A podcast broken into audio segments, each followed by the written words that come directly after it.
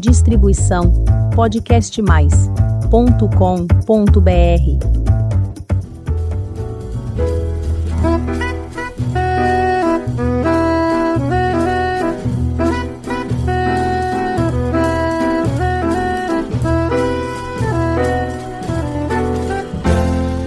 Olá, eu sou a Elizabeth Junqueira do canal Avosidade.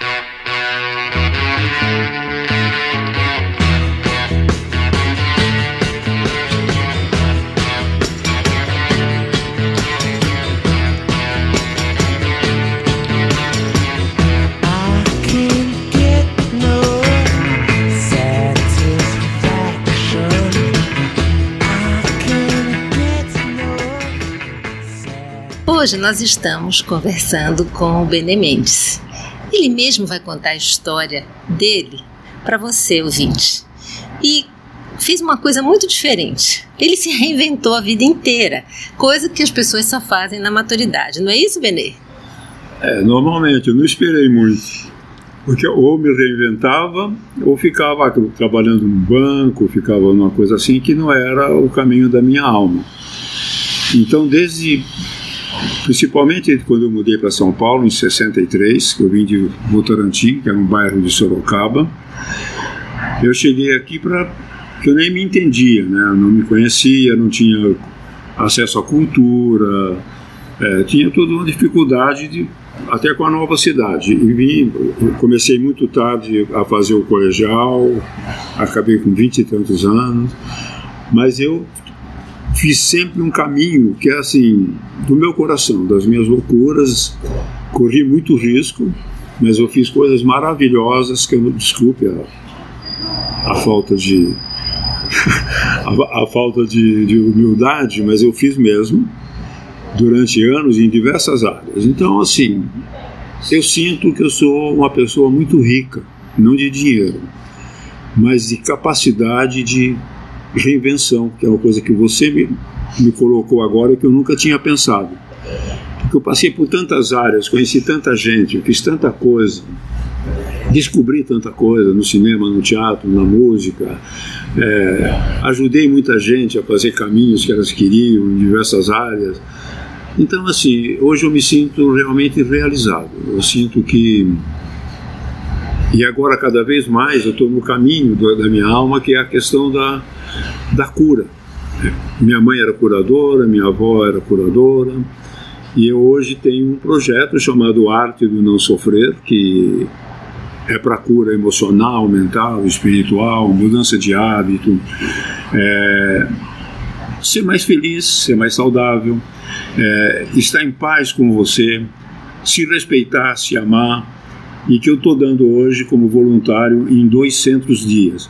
Já dei esse curso pelo Trabalho 60 Mais, muita gente fez, e agora estou preparando para lançar mesmo um curso continuado na internet, porque a última coisa que eu falei para o meu mestre, que morreu com 93 anos, é que eu levaria essa sabedoria que é de antes do tempo de antes de Buda, antes de Cristo, antes do, do estoicismo e que eu levaria essa sabedoria para o mundo. O guerreiro não, não, se culpa, o guerreiro não, não sofre, porque chama arte do não sofrer.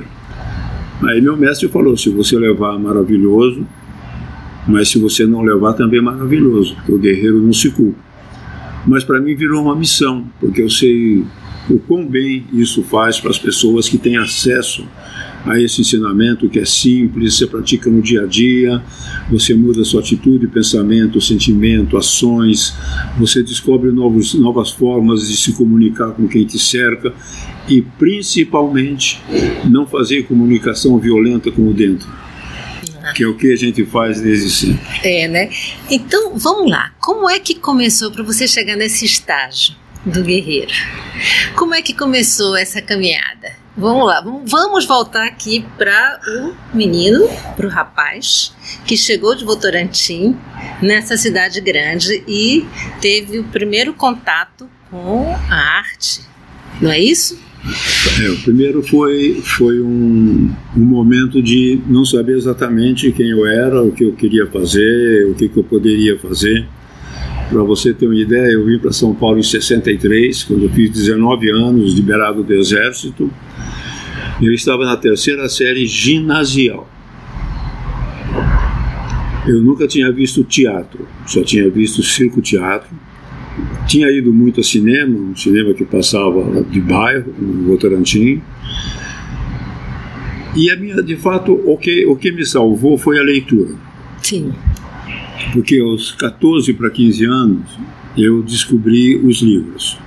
Foi quando eu estava começando a, a ir para entrar no, no ginásio, eu descobri os livros e virei um leitor voraz minha irmã também virou. Ela é uma antropóloga reconhecida no mundo inteiro. Quem é sua irmã? Neuza Maria Mendes de Guzmão. Hum. Ela é, ela é gênia, a baixinha é gênia. E ela é, sempre diz que eu que ajudei muito ela quando ela veio para São Paulo e eu que ela começou a ver os livros comigo. Meu pai lia o jornal muito mal, minha mãe analfabeta e eu não tinha acesso a nada. E eu vivi até os 18 anos. Meu pai tinha uma loja, era um comerciante mesmo bem sucedido, só jogando snooker, brigando, indo para os bailes. Eu não tinha noção do que eu faria na vida. Não tinha, aliás, até hoje eu não tenho muito, mas naquele tempo eu tinha menos. É interessante isso, né, Venê? Porque os jovens hoje são tão planejados, né? É, eu, é, é um bom contrato contraponto aqui nosso, dessa nossa. É, eu eu nunca planejei nada, eu abracei as coisas que vieram e sempre agradeço a energia, ao universo, a um possível Deus, que eu não, não é bem a minha crença, que existe um, um Deus como a gente imagina, mas que existe a energia, que existe uma relação do universo, que existe uma, uma complementariedade entre tudo, existe. Então eu vim para São Paulo, fui fazer o, o quarto ano ginasial, isso com 19 para 20 anos. Aí fui morar numa pensão, fiquei por um bom tempo na pensão, comecei a morar em casa de amigos. É, passei do, do ginásio, fui para o colegial. Com 23 anos mais ou menos, eu terminei o colegial. Comecei a fazer cursinho para medicina. Mas eu não trabalhava. Eu vendia basulac, eu vendia coisa nova, eu vendia aquelas árvore de Natal perto do Natal. Eu e os amigos só fazia coisa assim. E andava para os lugares, conhecendo gente, é, apaixonado por, por um universo diferente do que aquele que eu, que eu tinha vivido, que era restrito. Meus amigos com 19, 20 anos casados com filho. E foi isso que me fez lá atrás falar assim: não quero ficar mais aqui. O que eu quero, não sei, mas eu não quero trabalhando na fábrica, com filhos aos 19, 20, Não, 21 tinha uma anos. fábrica de cimento, não é isso? Votorantim? Era, Eram três fábricas. Três fábricas. Era né? a Votorantim de tecidos, que é em Votorantim, a Votoran, que era de papel, celulose, essas coisas, e a Votocel, que era cimento. Tá. Então eram três coisas próximas. E eu, meus amigos ali naquilo, eu jogava snooker, dinheiro, vivia, be, bebia nas noites, brigava nos bailes, aquelas coisas de interior. Eu chegou um momento, eu falei, não, saindo, se eu não for para o exército, eu vou embora daqui. Nem sabia o que eu vinha fazer.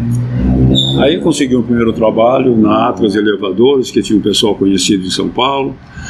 Aí passei para o colegial, fui fazendo minha caminhada entrei na Ramenzone, entrei numa outra empresa, sempre fui mandado embora de todos os trabalhos que eu fiz, todos. Me dava outra bem com os chefes, mas sempre tinha alguém que me odiava. Porque eu era fora da caixinha já naquele tempo, eu não seguia as regras, as coisas. Talvez por inconsciência até, não é que eu era, eu estava, que era inteligência, uma coisa assim, não. Aí eu fui fazer exame para medicina, Fiz um ano, dois anos, quase entrei no exame e tal, mas não entrei. Aí fui para física, comecei a fazer física, ainda numa vida meio louca, fazendo diversas coisas, assim. Essa vida quase hippie alternativa, é, né? É alternativa mesmo.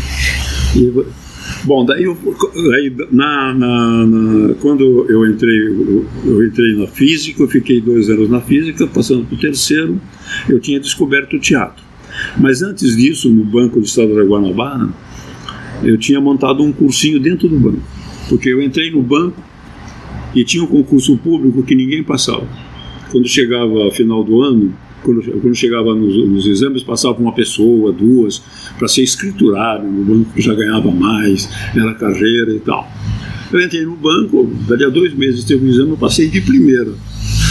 Aí ficou todo mundo me olhando como um ET. Falou, pô, como é que é passou? Não sei o que lá. E eram cada seis meses tinha esse exame.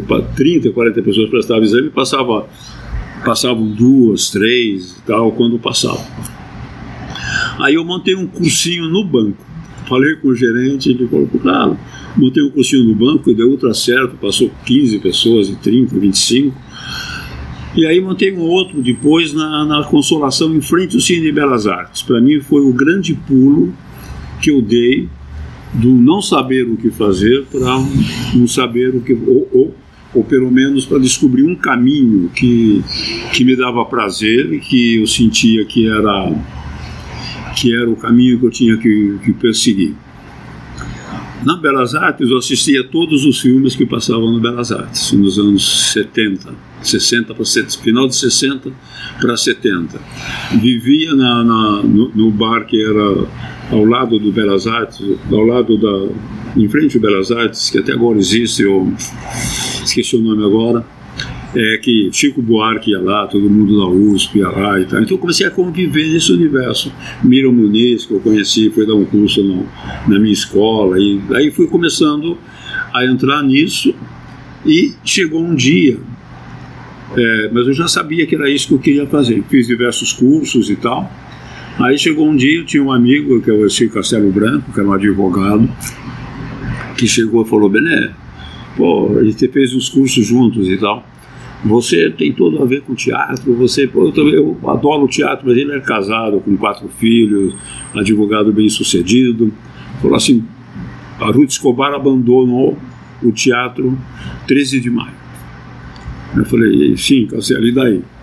Daí, o 13 de maio está lá, eu já fui olhar, se você entrar comigo eu pego o teatro. Eu falei, bom, você tem que saber uma coisa, que se eu parar de a escola eu morro de fome, não, não faço nada, não tenho nada, não, não, tenho família com dinheiro, não tenho nada. Ele falou assim, não, vai, vai dar certo e tal.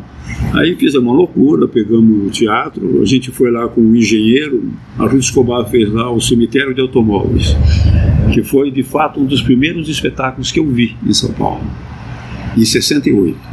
Já tinha visto uma coisa ou outra, mas que me tocou mesmo esse espetáculo foi os cemitérios de automóveis, só para lembrar o pessoal, foi uma coisa feita num, num desmanche, não é isso? É, era, era numa oficina. Uma oficina, sim. Era, era, era uma oficina grande de, de dois irmãos, que eles trabalhavam em Interlagos, com as corridas de automóvel, tinha essa oficina.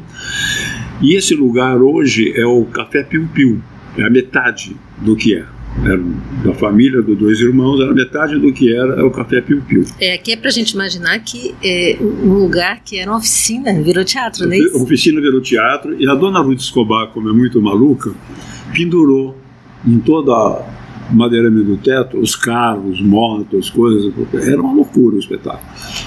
Quando ela saiu, ela brigou com o Vladimir, que era o marido dela, separou, deixou esse teatro com ele, e ele cada vez mais foi ferrando e não conseguia fazer nada e tal.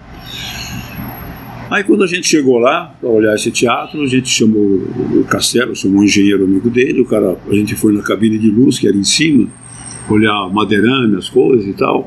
Ele falou assim, bom, vamos sair correndo antes que caia.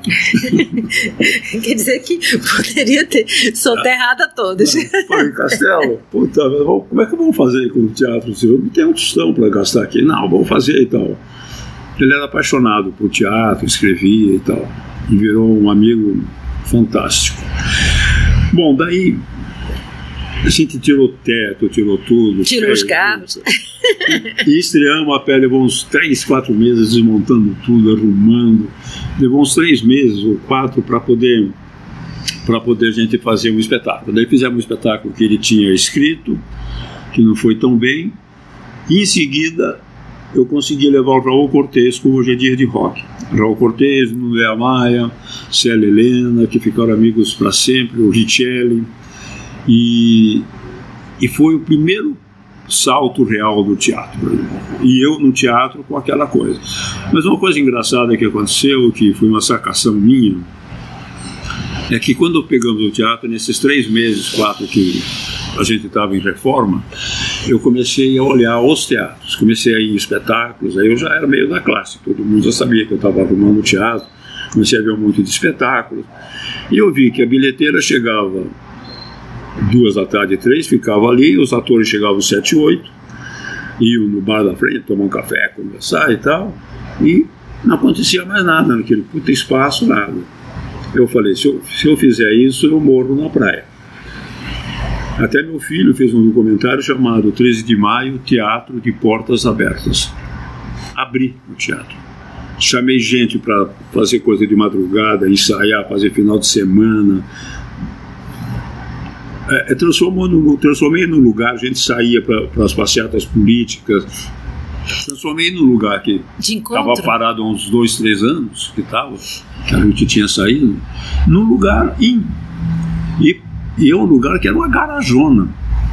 Tanto que o, o equipamento de, de, de, de, som, de coisa, o Raul que fez com o Bidim, e depois eu comprei dele. Um dia no, no, no Gigeto ele falou assim: Eu que deixei o som lá. Você deixou porra nenhuma, Raul, te paguei.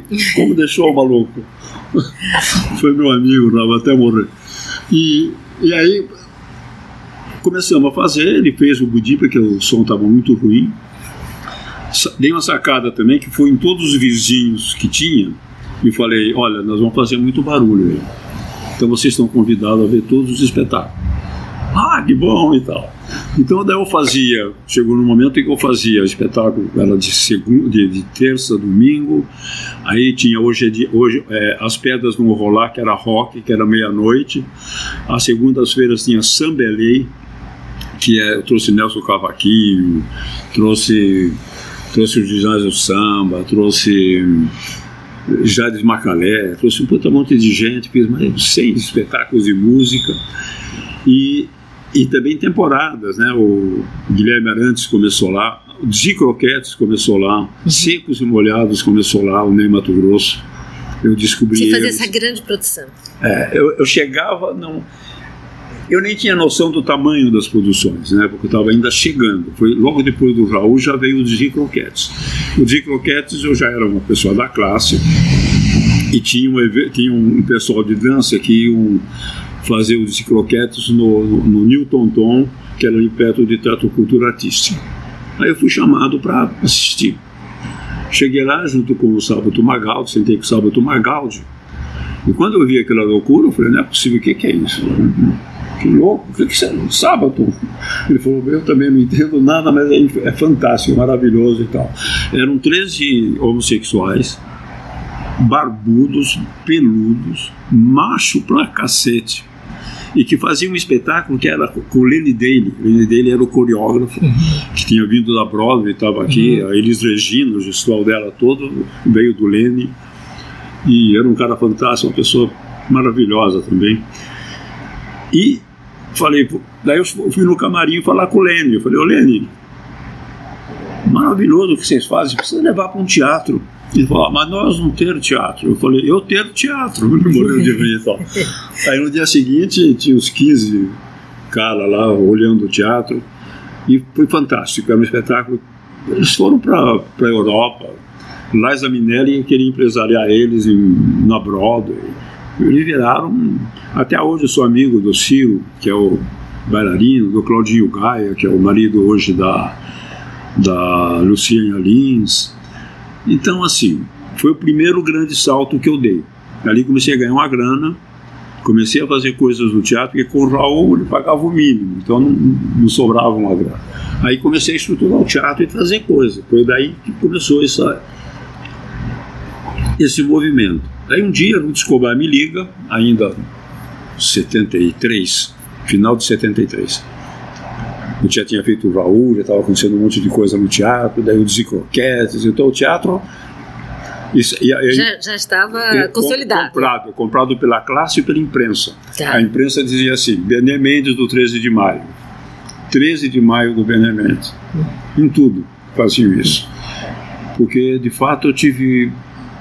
Não é visão, eu tive sorte, estava na hora certa, no lugar certo tive culhões, porque o Didi Croquete não tinha dinheiro, Naquele tempo, você alugar um teatro, você pagava dois meses adiantado como segurança para o teatro. Que era devolvido só no final, quando acabava toda a sua temporada. Aí um dia o Cláudio Gaia, o, o, o Lenny Dale e, e, e mais um deles se sentaram na minha sala, meio sem jeito, perto da estreia deles e falaram assim: bom, a gente. Estou muito feliz aqui com esse teatro, a gente acredita muito no espetáculo. Eu tinha visto alguns ensaios, eu sabia que eu tinha visto o espetáculo dele, sabia que era uma porrada, mas nós não temos dinheiro. Eles ficaram branco para falar. Eu falei: eu corro risco com vocês. Fui só pelo percentual e abri para eles a estrada que eles fizeram para o mundo.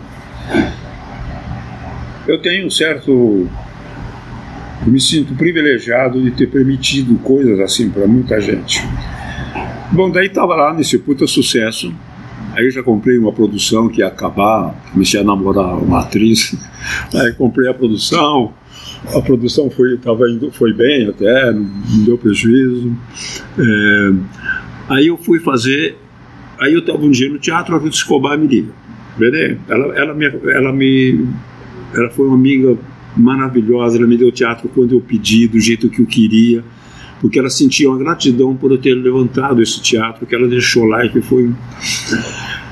Vai aqui na sala do meio, a sala do meio cabia 40 pessoas, era um lugar que tinha uma casa chamada Badalação e Tédio. Uhum.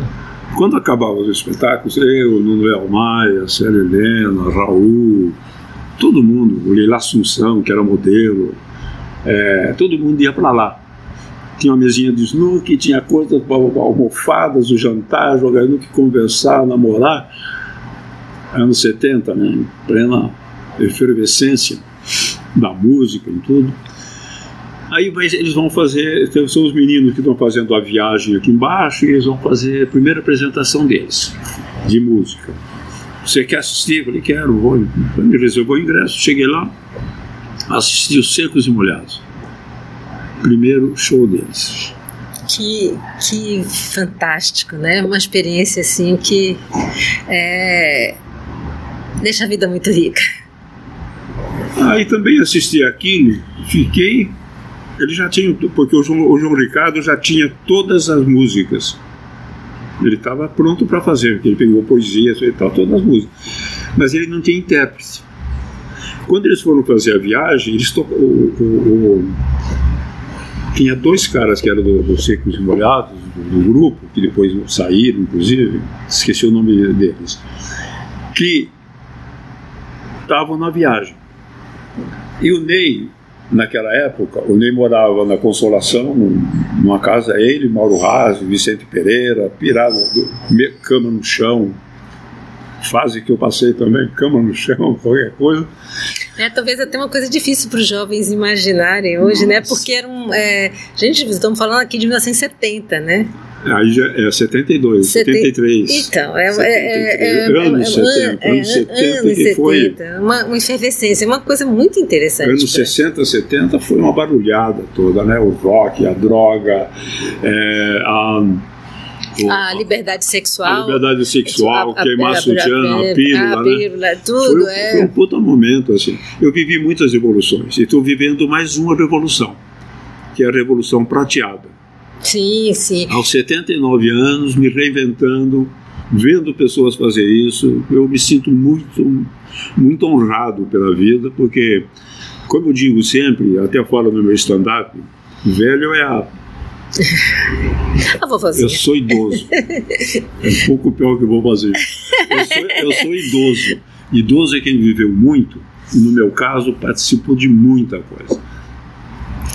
Aí eu falo um pouco para eles dessas coisas bem rápido e tal. É, é porque, é, só para é, a gente contextualizar um pouquinho para o nosso ouvinte mais jovem, foram muitas e muitas e muitas e muitas revoluções muitas. até a gente chegar aqui. Muitas. Até muitas. a gente chegar aqui. Se vocês acham que o mundo hoje está atrapalhado, ele já foi mais. Não, é. não, ele foi mais, ele foi mais difícil, ele foi o, menos, o, mais difícil ou menos difícil defendendo? Não, do... mais, mais difícil, por, não, acho que não foi mais difícil. Acho que ele era mais.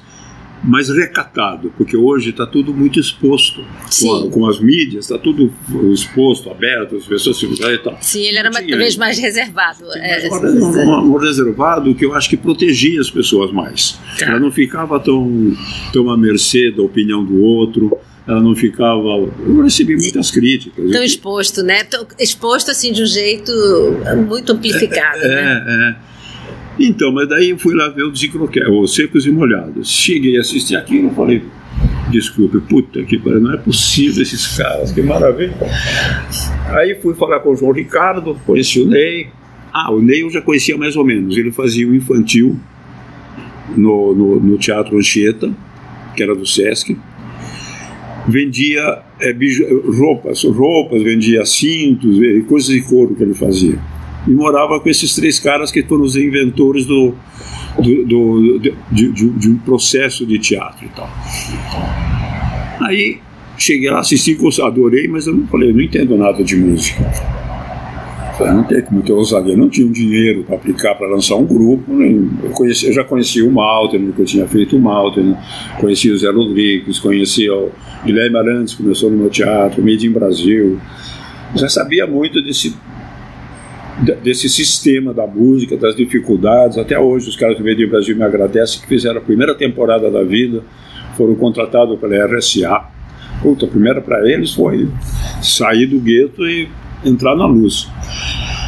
Mas daí eu falei, pô, liguei para o Moraci Duval, que também era um amigo. O Moraci Duval estava com o Teatro Gazeta, e um cara que tinha conhecido nas noites e tal. Falei, Moraci, tem um grupo aí que eu vim ver aqui no RUT hoje, era uma, era uma sexta-feira, que eu vim ver no RUT, cara. No, no RUT, no, no, teatro. No teatro, teatro Escobar, Escobar, no teatro do meio, que era o é, pequenininho, pequenininho, que nem existe mais. Uhum. Não, voltou a existir, está arrumadinho, hoje chama Miriam Muniz. Aí falei, você tem que ver esses caras você que trabalha com música, falou, pô, né, como é que a gente faz? Eu vou falar com a Ruth, daí no reserva 2 amanhã a gente vem ver. Falou. A gente foi no dia seguinte, acabou, eu apresentei ele pro pessoal e esqueci. Aí eu estava no Rio um dia, ali, porque eu trouxe muito espetáculo do Rio para São Paulo. Uhum. Viu que coisa eu ia assistia lá, gostava, trazia para cá. Tá. Fazendo teatro, eu fazia esses intercâmbios. Aí eu falei, puta merda, estava no Rio, aí no táxi, daí filho. Senhora, na serra. Falei, pô, quem são esses caras? Ele falou, não, secos e molhados estão estão estourando a boca do balão, não sei o que lá. E tal. Falei, pô, Moraci, filho da puta, não me falou nada. Aí cheguei em São Paulo, Moraci, porra, meu, fui ouvir esse disco do, do, do grupo no Rio, você nem, nem me nem me deu um, um, um, disco, nem nada, qual é a sua? Não, pô, Bené, desculpa, é que a gente estava muito louco, eu tinha um dinheiro, eu tinha um, um, crédito na gravadora que eu nem sabia o que ia fazer, acabar perdendo o crédito, botei eles lá, eles estavam prontos, a gente conseguiu fazer, o disco já está virando sucesso. Eu vou fazer o primeiro show deles no Teatro Itália. São só dois dias. Eu ia te ligar mesmo. Falei, é por quê, Moraci? Para você me prestar som. Eu tinha todo som. Uhum. Porque a gente não tem som, eu não tenho pouco dinheiro para alugar som. Falei, só pegar aqui, moço. Foi o primeiro show deles. E também o seguinte, eu queria fazer uma temporada. Podemos fazer aí? Falei, claro. De novo, ele também não tinha dinheiro ainda para aplicar. Vamos pelo percentual. Então fui fazendo esse tipo de coisa na vida. Eu não Sempre ousando, né? É, é ousadia e imprudência. Uhum. É, é, isso que eu sempre fui. Eu fui muito imprudente, porque se eu tivesse qualquer resquício de, de inteligência financeira, eu não teria feito nada, provavelmente nada do que eu fiz. Aí eu fui fazendo coisa e tal. Daí eu fiz, nós fizemos o, fiz, fiz o pano de boca com Fausto Arap, Célia Helena, Nuno Léo Maia, foi que o primeiro espetáculo como ator mesmo que eu fiz, foi em 76. Aí eu, eu fiz Os Filhos de Kennedy, fui fazer um espetáculo no Rio com a Tônia Carreiro, fiquei cinco meses no Rio, teatro aqui. Aí eu fui, eu fui, é, fui fazer, fiz a, a coprodução com, com o com do, dos filhos de Kennedy, com, com Sérgio Brito, Irene Ravache, Marco Nanini, Eu comecei como ator, mas eu não estava preparado, eu acho, saí, não fiz. Mas era um espetáculo maravilhoso no meu teatro, mais uma vez e tal. Logo em seguida, eu vendi o teatro. Vendi porque eu tinha uma necessidade desse dinheiro, porque meu pai tinha um terreno, não estava sem casa, eu dei um input para ele começar, para ele ter uma casa dele, que viveu até a morte, minha mãe morou até o final da vida também. Então eu vendi por causa disso. E porque também eu estava assim, meio sem saber se eu queria de novo, queria continuar naquela coisa que eu estava tal. Mas daí eu resolvi produzir um espetáculo, que foi acho, o melhor espetáculo que eu fiz, que era o Encontro Noturno, que, eu falo, que o, o Sandro Magaldi fala assim, finalmente um grande momento do teatro. Foi uma temporada meio fraca. Era eu e o Fernando Bezerra, dois atores só, do Dirremar. Lindo espetáculo. E a crítica do sábado é neném, não sei o que. O que me deu muito prazer. Mas eu precisava fazer alguma coisa, eu estava meio casando, estava namorando para casar, que foi meu primeiro casamento, que eu tenho um filho. Aí fui para o Rio assistir, hoje é dia de o, Ópera do Malandro. Assisti no Rio, desculpe o termo, era uma merda o espetáculo, duas horas de tanto, cansativo. E quem dirigiu foi o irmão do Zé Celso Martinez Correia, do Teatro Oficina. Mas eu, eu vi aquilo lá falei, pô, é um espetáculo, tem o nome do Chico, as músicas, é um espetáculo que tem tudo para acontecer, está errado aqui, mas não quer dizer que possa ser errado em São Paulo. Para mim, essa foi a maior ousadia da minha vida. Bom, voltei para São Paulo, tal, tinha um cara que trabalhou comigo no teatro, que estava trabalhando no Teatro dos Quatro, no Rio, e, e tinha um espetáculo com Marieta Severo lá e tal. Eu falei, fala, fala com, com o Chico, fala com a Marieta, com o Chico, quero ver trazer a, a ópera para São Paulo. Ele falou, ah, opa, claro, né, eu vou falar e tal. Aí passou um tempinho, ele falou, ó, falei com, com a Marieta, falei com o Chico, quando eu dar o telefone para você, para você vir aqui para conversar e tal. Daí eu falei, opa, vamos ver. Aí fui pro Rio, na, na Gávea, o Chico morava na Gávea na época, ele, a Marieta, as filhas. Passei um dia lá, almocei com ele, joguei snook com ele, bebendo. E tá. Mas ele não decidiu. Eu falei, não, os percentuais são esses, a equipe é essa que fez aqui, que eram amigos dele, eu sabia que ele não queria mudar a equipe. Eu falei, não vou mudar ninguém, Chico, vou levar todo mundo para São Paulo, eles eram do Rio. Maurício Sete, Luiz Antônio, e mais dois ou três caras que vieram junto. Falei, vou, eu levo eles para São Paulo. Eles ficam lá, eu quero fazer, o que eu vou fazer em São Paulo e tal. Aí ele falou, é, vamos ver. Daí ele demorou um tempo. Aí, aí que eu liguei um dia pro Chico, falei assim, Chico, seguinte, sabe que, eu, sabe que eu vendi o 13 de maio? É, sei, sei e tal. Pois é, eu estou com o dinheiro parado e tenho que fazer alguma coisa, sou um produtor, basicamente. Até aí tudo bem o que eu falei. Agora, qual é a realidade? Eu não tinha um tostão. Tinha nascido meu filho e o meu sogro prestou dinheiro para tirar ele do hospital. Minha mulher fez todo um processo para ter um filho na, natural e tal, e na hora você deu problema, foi um para no Einstein e tal. Então não tinha tostão, não tinha, não tinha como fazer. Ele falou, pô, vamos fazer assim, vou marcar tal dia aqui, você vem? Falei, vou. Aí cheguei lá naquele dia que a gente marcou, conversamos, almoçamos de novo, bebemos, jogamos snook. Aí ele falou assim, eu falei, Chico, você tem que mudar uma posição, porque eu não tenho como continuar, preciso fazer alguma coisa. Tá, então tá bom, vamos fazer. Como é que a gente faz? Aí eu conto para meus filhos, eles adoraram essa história. Sentei na máquina que ele escreveu todas as músicas dele. Uhum fiz um autor, não, é fácil.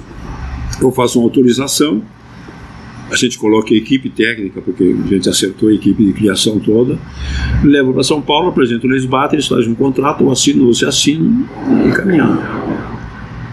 Aí, a maior loucura, aluguei um apartamento no Alameda Santos, que é minha, o nome da minha sogra, trouxe a equipe do Rio, inclusive a Marlene, cantora, que eu botei no hotel, a equipe toda nesse lugar de ensaio, Fechei o elenco de São Paulo, começamos a ensaiar. Naquele tempo o ensaio era pago. Hoje quase não se paga mais. Não sei quando tem verba de, de leis. Não tinha lei nenhuma, não tinha de onde tirar. Porque naquele tempo as leis só te davam algum dinheiro depois que você estava em cartaz. Tá. Você tinha que produzir, você tinha que se virar e produzir. Hoje é mais fácil, né? Caneta na lei, tanto que o cara faz em dois meses o espetáculo e joga fora. Porque já gastaram dinheiro, já, já vão para outro. Para ganhar, é uma, desculpe, mas é uma merda esse sistema que eu fico horrorizado. Mas aí, falei, bom, trouxe todo mundo, começou o ensaio. Aí estava chegando o trigésimo dia de ensaio que tinha que pagar todo mundo. E eu sem nenhum tostão. Falei, puta merda, vai ser o maior fiasco do Teatro Nacional. Esse, esse lance vai ficar na história. Aí comecei a. Já tinha falado com diversas pessoas, levado. Tinha o baque da Artefato, que é aquela coisa imensa de moda, Sim, sim. milionário. Tinha levado para ele, ele tinha gostado da coisa, mas não, não sei e tal. Eu falei, bom, chegou a hora do checkmate. Eu dou o checkmate, eu tô morto, não vou ter que conseguir fazer nada. Aí marquei com o BAC, já tinha feito algumas reuniões, eu dei um projeto para ele, uma proposta e tal, marquei com ele. Aí fui conversar com ele, ele e a mulher dele. Daí conversamos para quê? Ele falou assim, você ter uma ideia, eram uns 4 milhões para fazer a produção, em grana de hoje. Falou, não, porque, tá, mas eu esse elenco, ninguém é conhecido. Eu falei, não, é o Chico. Ele está aí, vai lançar o disco de, de, da Ópera do Malandro, está em, tá em estúdio. É o Chico Buarque. Fora isso, é, é, são atores de teatro, Chico, o, o Bach. Não é estrelinha de televisão, é ator de teatro, são atores com conteúdo. Vai ser um puto espetáculo. Blá, blá, blá, blá. Ah, nesse, nesse, antes de trazer os caras para São Paulo, eu fui por Rio e fiz uma reunião com a equipe. Falei assim: aqui no Rio vocês levaram quatro meses de ensaio. O Sérgio Brito não faliu porque ele tem um teatro, já tem, mas ele perdeu grana. Quatro meses de ensaio. Em São Paulo, nós vamos fazer em dois meses. Se vocês não abrirem a cortina, eu abro. Então eu quero que fique bem claro isso para ninguém ter dúvida. Não tem adiamento esse espetáculo. Você já fez, Luiz, você já fez o espetáculo. E tem outra coisa, aqui durava duas horas e tanto, lá vai durar tanto tempo. Não pode durar mais que isso. Você precisa, durante os ensaios, cortar, acertar, ajustar para a gente chegar nesse tempo. Senão é fracasso. Em São Paulo foi um espetáculo como era aqui, vai ser um fracasso, porque ninguém aguentava aquilo, se me desculpe. Pô, não, pô, não é isso. Eu Sim, eu vi, eu, eu vi, velho. Eu sei o que estou falando. Bom, aí foi nesse dia com o Bach, falei, falei, Bach, é o seguinte, tem você e mais uma pessoa. Você sabe que eu já estou ensaiando, ganhei o Teatro São Pedro de graça. Fui lá no Secretaria de Cultura, ganhei, ganhei o Teatro São Pedro de graça por quatro meses. Então, assim, está tudo pronto.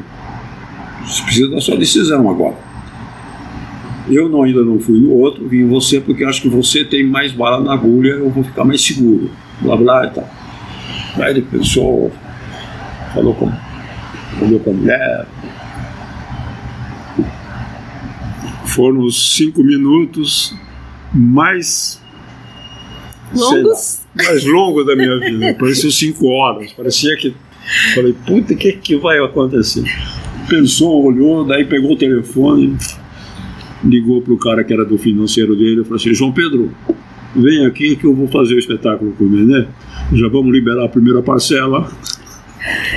Que, que história fantástica, hein? Nossa, falei, saí de lá com o cheque. Já, já tinha o dinheiro para o primeiro mês de No ensaio. mês e algumas coisas mais para começar a produção. seguir. Não, já tinha produtores executivos trabalhando, já estava todo o sistema rolando, já porque em dois meses fizeram uma puta produção, já estava coisa rolando, muita gente. Além da equipe do Rio, tinha produtor executivo, assistente de produção, tinha cenógrafo, tinha o músico que já estava que já estava fazendo as novas partituras. Tinha um puta monte de gente já envolvida. Tinha o cenógrafo, tem o cenotécnico, que já estava estudando cenários e coisas, como é que a gente ia fazer. O primeiro mês é que você pega nessa. Você pega essa para entender tudo que você vai fazer, para poder desenvolver. Ufa, saí de lá, paguei todo mundo, fiz, foi um puta sucesso retumbante. A gente, a Brinks ia buscar o dinheiro, porque a gente vendia duas semanas na frente. Então era uma loucura. Aí fiz essa, viajei com essa peça para o Brasil inteiro, tive, errei diversas coisas, no final não foi tão bom, mas eu tinha feito. Essa, Quem viu não esquece. Então, é, essa você, você é, reputa que, é grande, que é a grande, foi a grande ousadia do. Da, é, eu, eu, essa para mim foi essa maior ousadia. Tá. Fazer tudo antes de ter qualquer, qualquer, qualquer referência de grana está falando com pessoa. E não tinha um segundo. Quando eu falei para o Bach o segundo, não tinha. Assim como eu falei para o Chico: Chico, se você não me der, eu vou fazer, produzir outra coisa porque meu dinheiro está parado. Também era mentira. Era só jogo, era jogo de cena. Mas aí esse espetáculo durou muito, paguei muito bem os atores, tenho o maior orgulho disso. Depois a gente teve uma briga porque foi mal em Porto Alegre, a, a produtora executiva, em vez de eu estar lá, eu estava aqui, minha mulher estava aqui, estava com um filho pequeno, e teve um problema e tal. Cancelei a temporada em São Paulo, que ia ter de continuidade, e mandei pela primeira vez o elenco inteiro embora, por justa causa. Que eu não devia nada para ninguém e eles pararam, pararam no espetáculo lá. Aí o sindicato desesperado me ligando, o Chico me ligou. Falei, Chico, você ouviu só um lado. Você ouviu só um lado. Eu acho que é legal isso de você proteger os trabalhadores. Mas eu estou sendo prejudicado. Pô, Benê, não faz isso, por favor. Continua com a peça, eu, eu, eu, eu vejo o que posso fazer para facilitar para você continuar com a peça. Não fazer. E os atores desesperados sindicato, mandei, mandei meu advogado, que era o Melém. Você vê os caminhos que eu fiz na vida. O Melém hoje é aquela passagem por baixo, José Roberto Melém, por baixo do túnel para ir na Paulista, quando você sobe a Consolação, né? chama José Roberto Melém, era meu amigo, ia para casa dele. Casa assim, eu fui para um universo que eu nem sabia que existia de atores, de gente conhecida, é, Juca de Oliveira, Helene Ravache, Lúcio Escobar. Eu fui para um lugar que jamais eu imaginei que eu pudesse um dia estar. E ser respeitado, que a classe, isso é importante dizer, a classe teatral me aceitou integralmente desde que eu cheguei. Eu era bem bonitinho, vou te falar. Então isso ajudou muito. isso ajudou muito. Mas a classe teatral, a, todo mundo me aceitou. E eu fiz coisas ousadas, eu abri a porta, eu ajudava, entendeu? Há pouco tempo, um cara que é músico da Bahia, tem, da Bahia, de Minas Gerais, que tem, fez um, uma carreira ótima de música, muito música de lá e tal, um disco atrás do outro, shows. Me ligou, falou: Pô, Benê, tudo bem? Fulano. Eu falei: Quem? Fulano, você lembra de mim? que você fez aqueles shows com a gente no Teatro 13 de Maio, que você é, produziu para a gente, que a gente estava fazendo. Eu estou escrevendo minha biografia e queria falar de você e do 13 de Maio. É, pô, por quê? O que a gente fez? Não, aquilo foi para mim. Vou te contar uma coisa. Eu sempre vou ser muito grato a você, meu amigo. Você lembra que eu dormia na bilheteria? Eu jamais poderia ficar em São Paulo, fazer as relações que eu fiz, que até hoje me servem é, conhecer gente, fazer a carreira, ver as coisas que eu vi em São Paulo, e que hoje me ajuda muito em tudo, se você não tivesse me deixado dormir lá. Então teve muita gente que, que eu fiz coisas assim que eu encontro e fala, não, lembra que você fez tal coisa? Eu nem lembro mais. Então, assim, eu tenho muito orgulho até de coisas que eu fiz nesse nível que é da minha alma, que eu continuo fazendo hoje, de alguma forma. Bem, nem você diria que tudo isso que foi feito. A gente tem aqui um. Talvez seja um dos sentimentos melhores que o ser humano pode ter, que é a solidariedade, não é isso? Você acha que isso hoje está presente, pelo que você diz na sua vida, e o que você faz hoje resgatou toda essa história? Acho que a minha solidariedade é com, com as pessoas, ela, ela, eu sinto que eu sempre tive. Eu nunca tive preconceito com absolutamente nada. Eu tive cinco filhos que conviveram com homossexuais, com sempre, nunca na minha casa, na coisa. A primeira mulher era bailarina, a segunda era executiva, de cabeça outra aberta, que a gente está junto até hoje, 40 anos. E, e eu, sempre, eu sempre fui muito digamos assim, eu, eu, fui muito de olhar as coisas e, e, não ter uma ideia formada com a pessoa, com aquilo, com o que ela era, se era gay, se era, se era um pedinte, se era uma prostituta, se era. Eu nunca tive. Tanto que na ópera tinha um cara que era um transexual, que fazia um dos personagens. E na ópera sumiu o revólver, ele era de verdade. Aí eu cheguei para ele e falei assim, chamava Andréia de Maio. André, sumiu o revólver. Vai pintar a polícia porque não tem jeito. Eu, não, eu tenho uma responsabilidade com essa arma. E eu estou preocupado com você. A hora que a polícia vê você aqui, ela vai achar que era possível que você roubasse. Ela não vai achar que é outro. Nenhum dos atores, nenhum dos técnicos, e falou, pô, né, o que, que a gente pode fazer? Falei, Andréia, a única coisa que eu vejo, para não te colocar nisso, porque a gente, a gente não foi na polícia ainda. A única coisa que eu vejo é você sair do espetáculo. Quero te dizer de coração que eu não acho que é você. Seria muito burro da sua parte fazer isso dentro de um elenco de teatro que são atores e você é o único fora da, do baralho. Era prostituto, vivia nas noites. André, agora você que sabe, se você não quiser sair e segurar essa barra, para mim tá tudo bem. Não estou te mandando embora. Você vai precisar pedir para sair por você. Mas eu não vou, eu não vou, eu vou aceitar seu pedido, mas eu não vou se você falar assim, eu quero ficar e ver o que vai dar tá tudo bem, para mim é o que vai dar, nós vamos ver o que, é que vai dar. Ele falou, não, eu vou falar com o meu advogado e tal, vou ver o que, que eu faço. Isso foi num.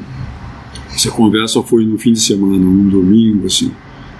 Falei, pensa e vamos ver se a gente se fala amanhã depois, porque é, é, eu só tenho duas opções: colocar outra pessoa no seu lugar, urgente, e daí falar que o revólver sumiu, e conseguir um para o seu lugar e ensaiar. Porque daí o elenco tem que ensaiar com o novo ator. Então, assim, a gente teria. A gente fazia de terça a domingo. A gente teria terça, quarta e quinta, talvez já com outro ator aqui. E já no final de semana ele ensaiaria. E eu vou na polícia na segunda-feira e digo que sumiu no domingo. E você não estaria envolvido nisso. Falou, pô, deve tá, vou falar com o meu advogado e tal. Agradeço você estar preocupado comigo e tal. na segunda ele ligou bem, falei com o advogado, ele falou que é a melhor coisa a ser feita. Falei, tá bom, então eu vou chamar já outro ator, que era o Rubens. Rubens.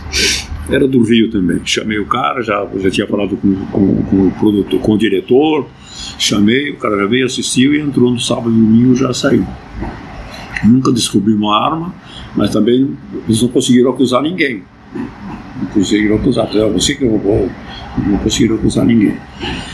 Então, assim, eu tenho muita preocupação com o outro. Fui muitas vezes prejudicado, roubado por isso. Por confiar, por acreditar, por deixar correr. E também porque também eu, eu sou meio meio riposo, meio desligado das coisas que tem que ficar nos cuidados e tal. Você fazer uma produção do detalhe, mas não fica no detalhe das coisinhas e tal.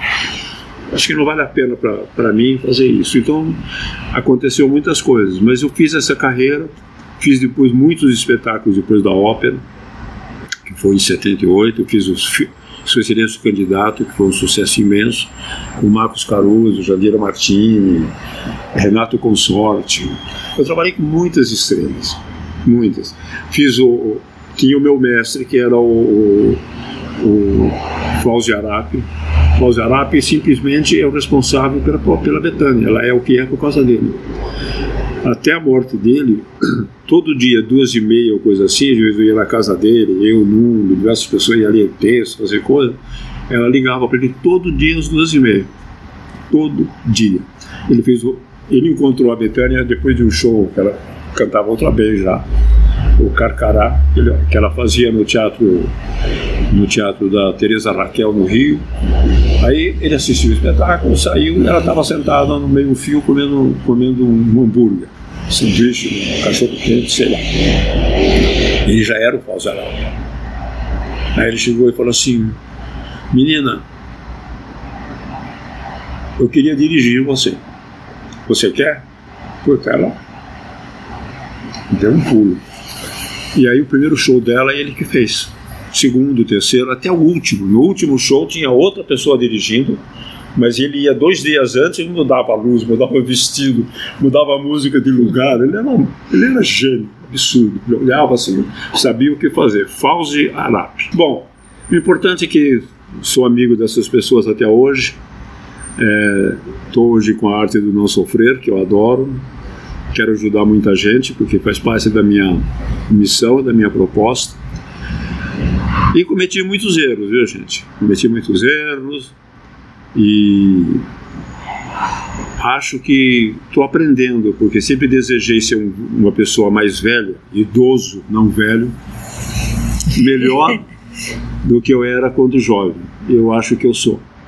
Acho mesmo que eu sou. Mas se a gente não faz o caminho, não, não sabe, não é? Não, não sabe. Não sabe. Puxa, Benê, muito obrigada aqui por, por essa conversa ótima, tá certo? De tantas vidas numa vida só, não é isso?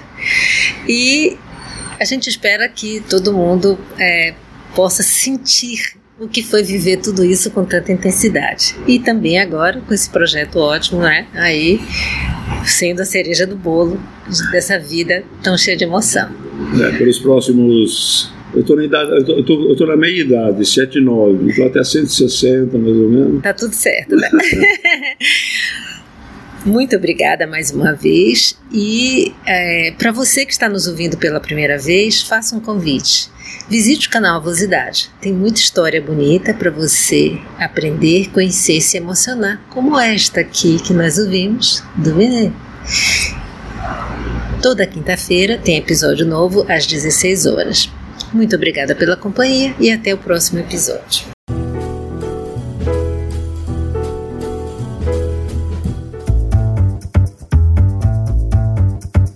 Distribuição podcast mais www.cultura.com.br